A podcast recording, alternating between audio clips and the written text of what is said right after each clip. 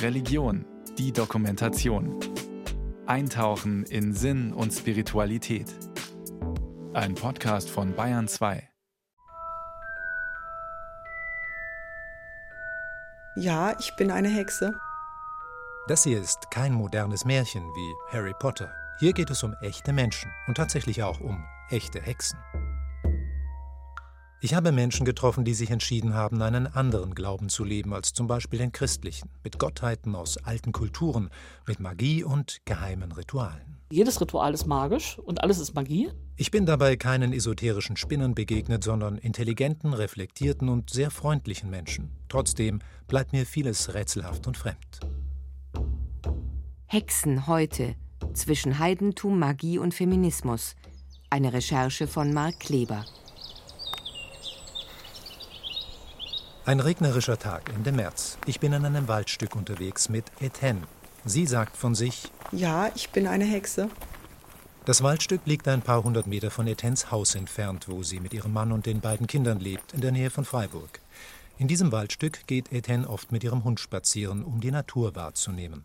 Deswegen versuche ich möglichst viele unterschiedliche Vögel zu hören oder Tiere. Ich versuche viel Verschiedenes anzufassen. Manchmal nehme ich auch Kräuter in den Mund und probiere, wie es schmeckt. Ich habe auch auf dem Handy immer eine App dabei, wo ich dann überprüfen kann, damit ich mich auch nicht in den Pflanzen irre. Und manchmal ruhe ich mich dann auch einfach irgendwo aus und bekomme nach meinem Weltbild eben eine Botschaft durch die Natur oder durch die Götter vermittelt. Ihren bürgerlichen Namen möchte die 44-Jährige lieber nicht im Radio hören. Etienne ist ihr religiöser Name. Er stammt aus der keltischen Mythologie, wie manche der Gottheiten, die Etienne anruft. Dann habe ich irgendwann mal die tolle Idee gehabt, naja, ich mache mal ein Ritual, ohne bestimmte Gottheiten zu rufen, sondern einfach mal sehen, wer sich zeigt. Und es waren dann tatsächlich keltische Gottheiten, die ich erfahren durfte, mit denen ich in Kontakt gekommen bin und wo ich sagen kann, das habe ich mir nicht eingebildet. Da habe ich tatsächlich was gespürt. Etienne trägt eine Lederjacke, darunter einen weiten Wollpullover, Pluderhose und Stiefel. Ihr welliges rötlich-blondes Haar hat sie in einem lockeren Pferdeschwanz zusammengebunden. Sie lacht gerne. Ihr Blick ist offen und aufmerksam. Auf das Gespräch mit Etienne komme ich später zurück, aber erst einmal die Frage, was hatte ich erwartet? Welches Bild von Hexen hatte ich eigentlich im Kopf? Bibi Blocksberg? Die mag meine Tochter so gerne. Hex, Hex! Oder denke ich viel ernster an die Hexenverfolgungen in der frühen Neuzeit? Und was ist mit Grimms Märchen?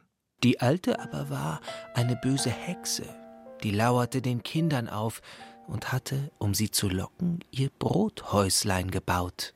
Woran denken wir also beim Stichwort Hexe? Hexe war immer bucklig und bösartig. Mit so einer Hexennase. Warzen im Gesicht. Bisschen als hätte die Crack geraucht, würde ich mal sagen. Also ich glaube schon, dass es noch Hexen gibt. Es könnte auch jemand unter uns sein, aber man weiß es nie. Ich bin auf dem Weg nach Berlin-Mariendorf. Hier besuche ich eine andere Hexe. Sinmara wohnt in einer ruhigen Seitenstraße, in einem Altbau, Hinterhaus, dritter Stock.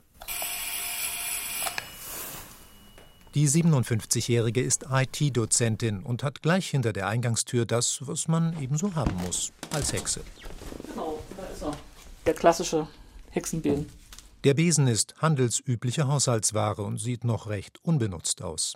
Ja, der ist nicht so oft geflogen bisher. Also den haben wir nur einmal auf dem Beltane-Ritual verwendet. Tatsächlich für den Tanz um den Maibaum. Und da sind wir alle mit dem Hexenbesen durch die Gegend gefahren. Und ich habe ihn mehr behalten als ja, ein Symbol, ein Spielzeug. Es ist tatsächlich so, es gibt den Besen im Einsatz äh, zum symbolischen Reinigen des Tempels. Das mache ich aber auch ganz klassisch mit Staubsauger. Sinmara mit bürgerlichem Namen Gudrun hat auch standesgemäß einen schwarzen Kater und sehr viel Humor. Die Frau mit dem kurzen grauen Haar und der kleinen Nickelbrille bezeichnet sich ganz bewusst als Hexe. Tatsächlich ist Hexe ein Wort, was ja ein Riesennarrativ aufmacht. Von eben Hänsel und Gretel bis hin eben zu den äh, modernen Hexen in irgendwelchen Filmen wie Harry Potter oder auch zu dem Narrativ, dem feministischen Narrativ. Also die Hexen sind die frauenbewegten Frauen, die in den 80er Jahren äh, We are the Witches, we are back gebrüllt haben auf den Straßen. Also steckt unglaublich viel in dem Begriff drin. Und ich finde halt, es gehört sich auch, wenn man halt versucht, Vorurteile abzubauen in der Gesellschaft und bei anderen Religionen, dass man bestimmte strittige Begriffe einfach aufgreift und positiv füllt. In ihrer leicht verwinkelten Wohnung mit den dunklen Stilmöbeln stehen hunderte Bücher. Im Gang Klassiker wie Schiller und Tolstoi, im Wohnzimmer jede Menge Fantasy-Literatur und im Arbeitszimmer theologische Fachbücher. Denn Sinmara hat evangelische Theologie studiert. In der DDR, so erzählt sie, fand sie damals in der Kirche Menschen, die so dachten wie sie. Die eine tiefere Reflexionsebene hatten auf die Wirklichkeit, also auch auf die eigentlich ziemlich erschreckende, naturvernichtende, auch finde ich unmenschliche Wirklichkeit der DDR. Nach dem Mauerfall habe sie dann aber eine ganz andere Kirche erlebt, in der sie keine Heimat mehr fand. Der äußere Aspekt war, dass halt ich ganz, ganz stark auch das Gefühl hatte, Schwule und Lesben sind hier nicht willkommen. Das war auch das, was uns ganz klar signalisiert worden ist in der Zeit. Und das Innere war die gelebte Spiritualität. Ich bin halt ein Mensch, die halt gerne Mystik und Religion leben will.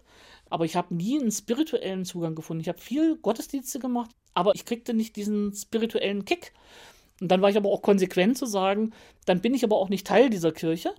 Mein Studium habe ich abgeschlossen und dann bin ich konsequent am Tag danach eben ausgetreten und habe aber auch für mich am Ende des Studiums hatte ich andere Dinge schon entdeckt. Sinmara bezeichnet sich nicht nur als Hexe, sie ist auch Mitglied in einem Druidenorden und in der PFI, der Pagan Federation International, ein eingetragener Verein, gegründet 2014. Pagan, auf Deutsch Pagan, ist der aus dem Lateinischen stammende Oberbegriff für ganz unterschiedliche Richtungen des Heidentums, auch für heutige Hexen. Um über Paganismus aufzuklären, machen Sinmara und andere Mitglieder der PFI manche heidnische Rituale auch öffentlich. Videos davon findet man im Netz. Auch für eine ARD-Doku ließ sich Sinmara filmen. Hekate, Mutter der Magie, alte Göttin, Herrin der Erde, Herrin der Dunkelheit und des Lichts, sei bei uns. Schließ die Tore auf, die für uns gedacht sind, und lass die für uns verschlossen, die noch nicht für uns geeignet sind. Über die PFI habe ich auch meine Gesprächspartnerinnen gefunden, denn die allermeisten Hexen scheuen die Öffentlichkeit. 140 Mitglieder habe die PFI in Deutschland, sagt Sinmara. Der Verein versteht sich als seriöser Ansprechpartner und sucht den interreligiösen Dialog, zum Beispiel mit den Kirchen, aber auch innerhalb der paganen Community, zu der auch Asatru gehören, die Anhänger des germanischen Heidentums. Wenn man Asatru zusammenbringt, die mit ihren langen Bärten manchmal aussehen, als wären sie aus der Serie Vikings. Und dann die feministischen Hexen, die dann halt diesen patriarchal zumindest aussehenden Männern gegenüberstehen. Und am Ende sitzen alle am Lagerfeuer und feiern ein gemeinsames Ritual. Und das ist für mich das Spannende, da fängt das Interreligiöse schon an. Und dann haben sie vom Schamanismus über die Hexen bis hin zur Astrologie oder auch Heilkünste aus verschiedenen Kulturen und Zeiten ganz bunte Palette, die die Menschen, die dazugehören, übrigens auch ganz bunt mischen. Sagt Kai Funkschmidt von der Evangelischen Zentralstelle für Weltanschauungsfragen, kurz EZW. Das heißt, aus dieser Palette werden verschiedene Elemente, verschiedene Farben zusammengezogen, zusammengemischt und dann ein immer jedes Mal neues Bild daraus gemalt. Auch Kai Funkschmidt treffe ich in Berlin. Er ist Theologe und wissenschaftlicher Referent der EZW. Zu seinen Themengebieten gehören auch die neuen Hexen, wie er sie nennt, ein Begriff, den die Hexen selbst nicht verwenden, weil für die meisten die Bezüge zu alten Kulten und Glaubensformen wichtig sind. Wie viele Hexen es gibt, bleibt nicht nur für mich unklar. Also die Zahlen, die aus der Szene genannt werden, sind immer ungeheuer hoch. Da ist dann manchmal von zigtausenden die Rede. Man muss sehr vorsichtig sein. Es gibt keine Zahlen, weil es keine Mitgliederlisten gibt dann ist es auch nicht so richtig klar, was gehört denn eigentlich zum Hexe sein, also wenn man sich selber Hexe nennt. Kurzum, sie können das auch äh, schlecht zählen, weil sie nicht genau wissen, wo sie die Linie ziehen. Ich glaube aber auch, dass die Anhängerinnen der Szene es selber nicht wissen, aber oft überschätzen. Manche Hexen praktizieren ihren Glauben als sogenannte freie oder frei fliegende Hexen, also allein für sich oder nur in losem Kontakt mit anderen. Es gibt aber auch Traditionen wie die Wicca. Auf den Begriff Wicca geht das englische Witch, Hexe, zurück. Wicca folgen bestimmten aus Großbritannien stammenden Traditionen und finden sich in kleinen Gruppen zusammen, sogenannten Coven. Um dazuzugehören, muss man sich in einem Ritual aufnemen lassen, wie in einer Art Taufe, so wie Etienne vor über zehn Jahren. Es war tatsächlich die Auseinandersetzung mit dem Göttlichen, was mich daran gereizt hat, warum ich mich habe initiieren lassen wollen. Und dann habe ich eben um Initiation gebeten. Also man ist nur dann ein Wicker, wenn man initiiert ist. Und zwar von einer Person, die eben diese Initiation genau so ebenfalls erfahren hat. Also muss es jemand sein, der eben auch den Weg, den man bereit ist zu gehen, vorher gegangen ist. Wicca sehen sich als Teil einer Mysterientradition. Was im Coven stattfindet, bleibt deshalb geheim. In unserem über zwei Stunden dauernden Gespräch erzählt mir Etienne sehr offen über vieles, aber bei manchen Punkten ist Schluss. Beispiel, wie groß ist Ihr Coven? Also wie groß die Gruppe ist, da werde ich tatsächlich keine Aussage drüber treffen. Oder auch zu dem Thema, das ich vor allem mit Hexen verbinde, nämlich das Hexen. Wie sieht es also aus mit Beispielen für magische Rituale? Etienne könnte darüber gleich aus zwei Traditionen erzählen, denn sie ist nicht nur Wicca, sondern in ihrer Familie gibt es schon seit Generationen Hexen, so sagt sie mir. Aber? Tatsächlich rede ich da nicht gerne drüber. Also das ist tatsächlich was, wo sowohl meine Familientradition sagt, sagen wir nichts, als auch Wicca-technisch würde ich da auch nichts sagen wollen. Für Kai Funkschmidt von der Evangelischen Zentralstelle für Weltanschauungsfragen rührt diese Geheimhaltung zum Teil noch aus der Zeit, als in Großbritannien Hexerei unter Strafe stand. Erst 1951 wurde der Witchcraft Act aufgehoben. Aber Kai Funkschmidt sieht auch noch andere Gründe. Das hat sicher auch was damit zu tun mit einem gewissen Eliteverständnis. Manches mag auch damit zusammenhängen, dass da auch Dinge sind, die intim sind und von daher privat sind. Also die Wicca-Rituale werden traditionellerweise nackt durchgeführt. Manche Kollegen sind da gelegentlich mal auf dem Trichter und sagen, ja, jemand, der sowas, der so geheimnisvoll, der hat was zu verbergen. Da würde ich sagen, nein, Menschen haben auch ein Recht auf Privatheit. Wenn sie das machen, es gibt keinerlei Hinweise, dass da was verboten ist oder sonst wie Schlimmes passiert, dann fände ich es illegitim, den Leuten das Recht auf diese Privatheit, diese Diskretion und diese Verschwiegenheit abzusprechen. Um mehr über Hexenrituale zu erfahren, bestelle ich mir Bücher. Eines ist A Witch's Bible. Übersetzt eine Bibel für Hexen, ein Klassiker der Wicca-Szene. In dem Buch werden viele Rituale beschrieben und auch mit Schwarz-Weiß-Fotos bebildert. Es sind nackte Frauen und Männer zu sehen, die mit Kelchen, Kerzen und Dolchen posieren. Ich finde die Beschreibung für ein Initiationsritual. Zur Vorbereitung gehört es, einen Kreis auf dem Boden zu ziehen. Dazu kommen eine Augenbinde, eine lange Schnur, Öl zur Salbung, eine rote Kordel und eine kleine Handglocke. Schritt für Schritt beschreibt das Buch, was bei der Initiation gesagt und getan werden muss, bis derjenige, der die Initiation durchführt, die Schlussformel spricht. Ich begrüße dich im Namen der Göttin, neu gemachte Priesterin und Hexe. Magische Übungen, Rituale und Anrufungen finden sich auch in einem anderen Buch, geschrieben in den 70er Jahren von Miriam Simers, in der Wicca-Szene besser bekannt als Starhawk. Ein Ritual, um Arbeit zu finden, geht so. Nimm ein quadratisches grünes Stoffstück. Fülle es mit Lorbeer, Lavendel und Johanniskrautwurzel. Füge eine Silbermünze hinzu. Verschnüre alles mit einem purpurroten Faden. Aber Achtung, für Etienne zum Beispiel hat dieses Ritual mit ihrem Wicca nichts zu tun. Für mich ist es kein Wicca, weil eben so handfeste Sachen diktiert werden. Da wird dir ja quasi gesagt, was du tun sollst. Und Wicca hat keine Dogmen. Das heißt, da wird einem nicht vorgeschrieben, was man tun soll, ganz konkret. Sondern man muss selber denken. Also ich könnte so ein Ritual ausführen, auch für jemanden anders. Die Frage ist, ob ich das denn möchte und ob ich das machen würde. Und ich tendiere eher dazu zu sagen, nee, wenn du Arbeit willst, dann geh zum Arbeitsamt. Eine hölzerne Rassel mit eingebranntem Wolfskopf. Sie gehört Fidelis. Die 40-Jährige arbeitet als Kunsttherapeutin am Bodensee. Fidelis wohnt in einer Dreizimmerwohnung. Neben ihrem Bett steht ein kleiner Altar, auf dem die Rassel liegt. Die anderen Gegenstände auf dem Altar stehen für die vier Elemente Erde, Feuer, Luft und Wasser. Ein Räucherstöfchen, auf dem Räucherwerk abgebrannt werden kann, das für die Luft steht. Dann ist hier eine Kerze, die für Feuer steht, eine Wasserschale für Wasser und hier dieser Stein für die Erde. Auf dem Altar stehen noch mehrere Göttinnenstatuen. Das ist eine kleine Tonplakette mit einer Gestalt, die die Arme erhoben hat, was man oft Mondgöttin nennt, zusammen mit dem Sichelmond. Für die verschiedenen Gesichter, die auch für verschiedene Energien stehen, der Göttin steht eben diese Mondgöttin. Viele naturreligiöse Menschen, gerade Frauen, betonen die Bedeutung des Weiblichen. Anliegen wie Gleichberechtigung gehen Hand in Hand mit paganen Naturvorstellungen. Die Natur als was einerseits Nährendes, was Lebensspendendes. Also auch nicht Heiden sagen Mutter Natur und eben nicht Vater Natur. Das heißt, so wie wir geprägt sind, denke ich, dass wir die Natur eher mit was Weiblichem verbinden, dass wir von vornherein gewohnt sind, dafür weibliche Begriffe zu verwenden. Und dementsprechend fühlt es sich für mich einfach stimmig an, da von Göttin zu sprechen und nicht von Gott. Im Gespräch mit Fidelis wird mir deutlich, was Menschen paganen Glaubens bei aller Unterschiedlichkeit verbindet, zum Beispiel die Ablehnung von Dogmen und Hierarchien. Die großen Religionen haben die Magie monopolisiert beim Kultpersonal.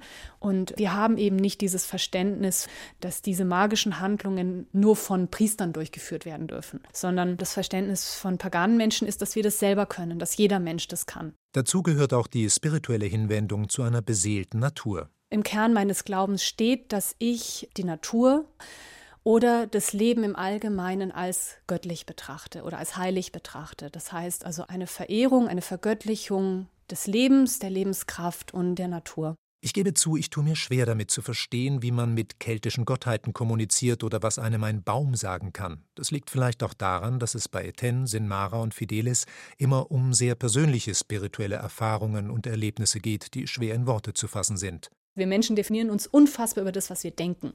Aber wenn ich sage, ich möchte auf eine Ebene kommen, wo ich mit allem Natürlichen in Kontakt treten möchte, dann muss ich diesen menschlichen Geist ein bisschen auf die Ersatzbank schicken. Dann muss ich wirklich in was Instinkthaftes gehen, was ich mit anderen natürlichen Wesen teile. Fidelis sagt, sie erkläre ihre Vorstellung von der Verbundenheit mit der Natur gerne mit dem Science-Fiction-Film Avatar, die blauhäutigen Navi, Bewohner eines fremden Planeten, leben im Einklang mit einer göttlichen Kraft, die alles durchströmt. In dem Film haben die eine wahnsinnige bildliche Umsetzung für diesen Vorgang gefunden, nämlich jedes einzelne Lebewesen auf diesem Planeten hat ja diesen Stecker. So, also bei den Navi, die haben das ja hinten in ihrem Pferdeschwanz und die Pferde und selbst die Pflanzen, alle haben diesen leuchtenden Stecker, mit dem sie sich mit allem anderen verbinden können. Und das ist eigentlich nur eine Visualisierung dessen, was naturreligiöse, naturspirituelle Menschen versuchen zu machen, wenn sie sich mit der Natur oder mit anderen Lebewesen verbinden. Also ich wünschte, ich wünschte, ich hätte so einen Stecker. Ich fände das ganz toll. Kai Funkschmidt kann den Reiz verstehen, den magische Rituale und Naturfrömmigkeit auf pagane Menschen ausüben. Wissenschaft ist ja was ganz Spannendes. Aber es ist immer ein Spagat, dann noch das lebendige Erfahren des Luminosen in der Wirklichkeit, in der Natur und so weiter zu haben das Neuheidentum, die haben diesen Spagat nicht, sondern die haben, versuchen jedenfalls wieder ein ganz ungebrochenes Verhältnis zu der von Göttern, von Dämonen, von Feen, von allen möglichen Wesen belebten Natur zu finden und das für sich erfahrbar zu machen. Während meiner Recherche stelle ich fest, dass die Welt der Hexen und der Magie gar nicht so weit weg ist, wie ich denke. Als ich meiner Freundin Doris, die mit Heidentum gar nichts am Hut hat, erzähle, woran ich arbeite, kommt sie sofort auf ihre Kindheit im katholischen Bayern. Ich erinnere, dass das in meiner Kindheit ein fester Bestandteil war, bei Familienfeiern, Zusammenkünften, dass über solche Hexen- oder Drudenerfahrungen einfach berichtet wurde, dass das ganz normal war, das gehörte einfach dazu, weil die natürlich auch bestimmte Kräfte hatten, die man in Anspruch genommen hat, Dienstleistungen, die man angefragt hat, um eben, sei es jetzt Tiere oder das Haus zu segnen oder eben bestimmte Unbill abzuwenden, Krankheiten abzuwenden. Gleichzeitig hatte man aber auch ordentlich Angst vor diesen Menschen und hat sie eigentlich innerhalb der Dorfgemeinschaft zwar sehr geschätzt, aber dann trotzdem auf Abstand gehalten. Ich finde bei meiner Recherche unter anderem einen Fernsehbericht von 1964, Titel Hexenwahn in Oberschwaben. Die Region gilt als Hochburg des Katholizismus. Der Reporter berichtet: Gerade die Angst vor Hexen und bösen Geistern ist hier noch lebendig. Mistgabeln und Besen an der Stalltür sollen das Vieh schützen. Nahezu jede Gemeinde hat ihr noch ihre Hexen oder ihre Hexenbanner. Wenn also die Nachbarin mit dem bösen Blick das Vieh im Stall verwünscht, dann helfen Schuhsohlen an die Stalltür genagelt oder Beschwörungszettel. Das führt zur für mich spannendsten Frage meiner Recherche. Können Hexen wirklich hexen? Zurück in das Waldstück in der Nähe von Freiburg. Ich bin mit Etienne unterwegs, die sich als Wicca und Hexe bezeichnet. Sie lädt mich ein, selbst eine magische Übung durchzuführen. Ich suche also kleine Zweige, Blätter und Beeren und ordne sie sorgfältig auf einen Baumstumpf. Magie spüre ich allerdings nicht, aber Etienne sieht meine Übung mit ganz anderen Augen. Symbolik, die ich erkenne, wären zum Beispiel, du hast definitiv Eichenblätter ausgesucht. So, als nächstes hast du dann die Feder, die ich dir vorhin gegeben habe, reingepackt, die natürlich auch für Wunsch und Luft steht. Ne? Dann hast du Haselnussfrüchte hingelegt, Haselnussblüten. Haselnuss ist natürlich traditionell eine magische Pflanze. Das verbinden sehr viele mit Hexentum. Das ist schon sehr kraftvoll. Ich solle mir etwas wünschen, meinte Ten. Neugierig tue ich das auch. Etienne erzählt, sie habe schon Magie angewandt, um Dinge zu verändern. Ich persönlich glaube tatsächlich daran, dass man heilen kann mit verschiedenen Handauflegen und sowas. Daran glaube ich tatsächlich. Es gibt ja auch manche Pflanzen, die einem helfen, wenn man sich nicht gut fühlt. Und es ist bis heute nicht wissenschaftlich nachgewiesen, warum und wieso. Aber der Nutzen ist nachgewiesen und das ist dann für mich wirkliche Magie. Aber auch wenn man ein leckeres Essen zaubere, sei das magisch. Hm, ist das jetzt schon Hexerei? Auch bei meinem Gespräch mit Senmara bekomme ich kein klares Bild davon, was für Hexen heute Magie bedeutet. Ich gehe jetzt meinetwegen ins Kino und das ist ein toller Film und ich lasse mich verzaubern. Ich bin ja reingegangen, intentional. Ich möchte jetzt zwei, drei Stunden in einer anderen Welt sein. Wupp, Magic. Das soll alles sein? Ich frage nach. Magie stecke in jeder Religion, sagt Sinmara, zum Beispiel in einer katholischen Messe. Also wo sich halt durch den Akt in der Messe der Wein in das Blut Christi verwandelt und so weiter. Das ist ja auch kein Akt, wo jetzt ein katholischer Priester sagen würde, ja, das ist jetzt wirklich biologisch messbar Blut. Aber äh, es ist der, der geistige Akt, diesen Punkt zu symbolisieren und zu einem aufgeladenen Punkt zu machen, der Menschen in ihrem Glauben bestärken soll und sie auch reinigt und abholt. Am Ende bleibt mir unklar, was Magie genau sein soll. Diese Unklarheit schildere ich Kai Funkschmidt, der mir sagt, ihm gehe es ähnlich. Er sei zum Schluss gekommen, dass man sich einen Wunsch, eine Zielvorstellung vor Augen führt und mit einem Ritual verbunden sich selber Mut zuspricht. Das ist ebenso effizient wie alle anderen Motivationstechniken, die Menschen kennen. Es lässt sich mit Sicherheit aber nachweisen, dass genauso wie Heilungsgebete diese Sachen keinen nachweisbaren Einfluss auf die Wirklichkeit haben. Aber das ist ja auch viel zu rational gedacht, so mit Statistik und Nachweisen und Überprüfen, sondern da geht es ja um die Glaubenserfahrung. Und wenn ich die Erfahrung mache, dass nach einem magischen Ritual mein Leben besser ist als vorher, dann habe ich sozusagen durch diesen nachträglichen Glauben, durch die Deutung, habe ich das Ritual bewahrheitet. Diese psychologische Wirkung sehen auch die Hexen, mit denen ich gesprochen habe, aber das ist für sie eben nicht alles.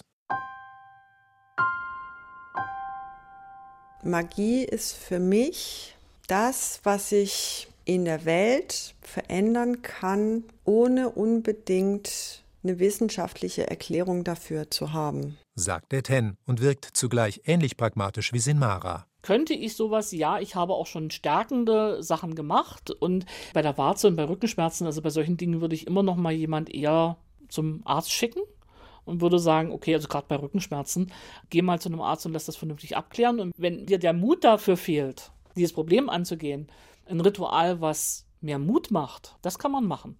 Ob davon die Rückenschmerzen weggehen, kann ich nicht garantieren. Ich würde noch immer zum Arzt gehen bei Rückenschmerzen, tue ich auch.